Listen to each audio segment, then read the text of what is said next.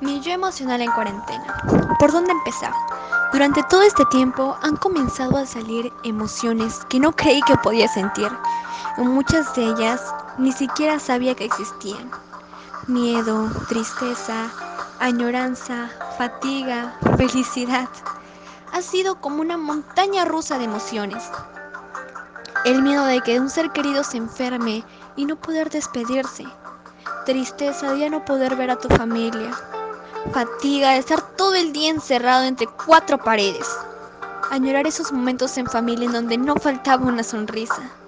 Aunque por otro lado, volteando la cara de la moneda, pasaron muchas cosas buenas. Una de ellas sería que a causa de la cuarentena, muchos padres y madres que paraban trabajando porque la situación lo ameritaba, claro, pudieron estar en su hogar acompañando a sus hijos, creando recuerdos a partir de momentos juntos. A veces cuando me siento abrumada por lo que está pasando, porque vamos, ¿quién no ha tenido por lo menos un colapso emocional durante todo este periodo? Y solo quiero salir y gritar súper fuerte hasta que un pulmón se me reviente. Tomo aire, salgo al balcón y miro el cielo.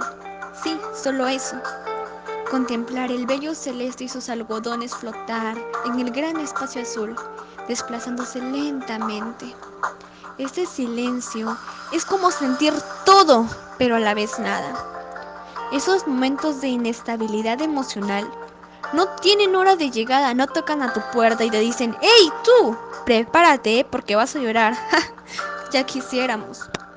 Recuerdo que hace muy poco estaba echada en mi cama con mis padres con una cobija que me abrazaba con su calor. Estábamos mi hermano, mis padres y yo acostados adorando a Dios. Sonaba canción tras canción, hasta que llegó una en específico. La letra era muy bonita, hasta que emitió las palabras, todo va a estar bien. Y ahí, de la nada, pasaron miles de recuerdos con una sensación de que se iban y se alejaban cada vez más. Oí a mi mente decir, eso era estar bien. Era como un grito ahogado, y sin darme cuenta estaba sobre el regazo de mi madre, tal cual niña que busca un refugio, mientras ella solo acariciaba suavemente mi cabello, al mismo tiempo que salían palabras dulces y de aliento de sus labios. Pasaron muchos minutos hasta que por fin me camé. Después de todo, me sentí libre, como si el peso que llevara encima hubiera desaparecido. Terminado ya el momento, me tomé el tiempo de salir y miré las pocas estrellas que acompañaban a su fiel amiga Luna. Por eso tenía forma de... Mm, una uña, sí, una uña. Tal vez ese día no quiso salir a, a brillar del todo, alumbrar la superficie irregular de nuestro querido planeta, pero igual era hermoso estar ahí sumergida en la belleza de la penumbra. La cuarentena también ha traído nuevas costumbres a mi familia, como lo es el sentarse cada noche al lado de mi papá y a mi hermano a ver Naruto. Es una de las mejores tradiciones que podríamos haber adquirido. Mi querido padre llega del trabajo y al escuchar el sonido del pestillo y de la puerta abriéndose, salgo inmediatamente y le digo, papi, ¿un Narutito? Él ríe y asiente con la cabeza se baña y dice, solo un capítulo. Nos sentamos y terminamos viendo cuatro. Es muy, digo, muy, muy divertido ver que siempre pasa lo mismo. Sé que mi papá llega cansado del trabajo, pero igual se toma el tiempo de hacerlo, porque después de todo es el único momento que compartimos padre e hijos desde que se fue a trabajar. Aún recapitulo ese doloroso momento en, en mi mente. Yo estaba en la parte trasera de mi casa tomando el sol ya que mi madre me dijo que tomarlo era sumamente importante y que había de aprovechar que había salido porque el clima de ahora ya no se sabe si estás en verano, invierno o en otro planeta.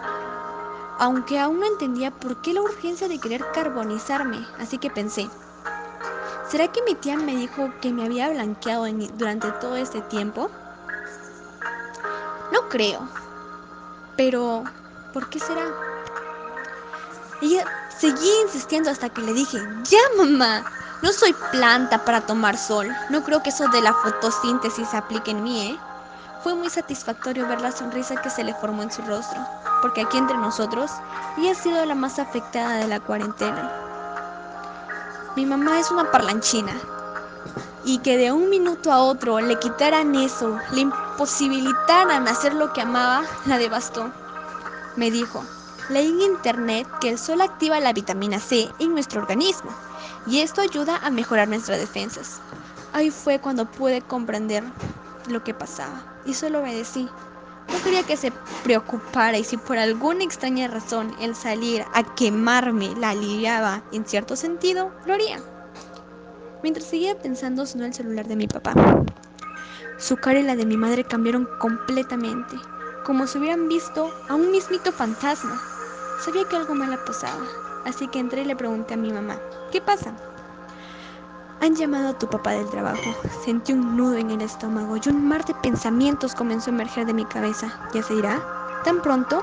Aún falta tiempo. Por si me olvidé de contarlo, mandaron a mi papá a cuarentena. Esa era la razón por la que había estado con nosotros todo un mes. Mes y medio, aunque no se cumplió ese tiempo. Pero eso es otro tema.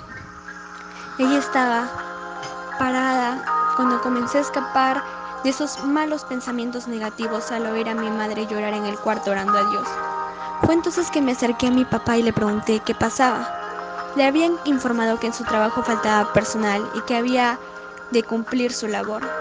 Le pregunté cuándo iría. Me dijo mañana. Escucharlo pronunciar esas palabras me dolió hasta el alma. Sabía que en algún momento se iría y que volvería a la misma rutina de siempre pero no pensé que sería tan pronto. Fue un volcán lleno de sentimientos a punto de explotar.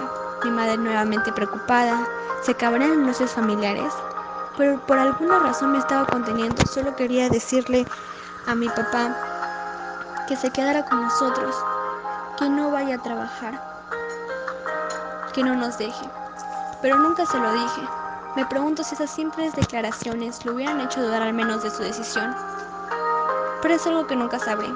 No soy de las personas que expresa sus sentimientos y eso mi familia lo sabe. Me cuesta mucho dar amor y recibir una muestra de cariño. En mi familia el más cariñoso es mi hermanito. Se me rompe el corazón oírlo decir, ¿por qué no me quieres? Cuando sucede esto lo abrazo súper fuerte y le pido perdón por no decirle lo mucho que lo amo y lo adoro.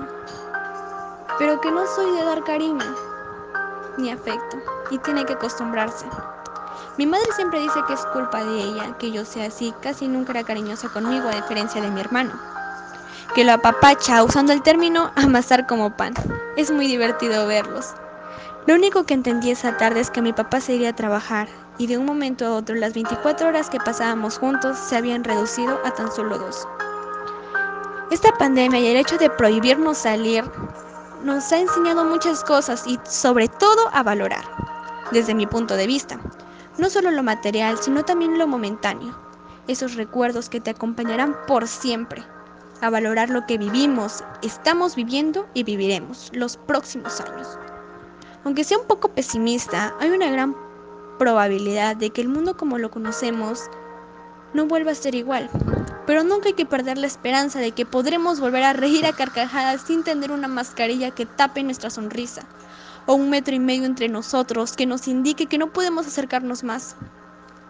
Hay una frase muy popular que se recuerda mucho en estos tiempos. Uno nunca sabe lo que tiene hasta que lo pierde. Pero diría que uno siempre supo lo que tenía, solo que jamás pensó perderlo.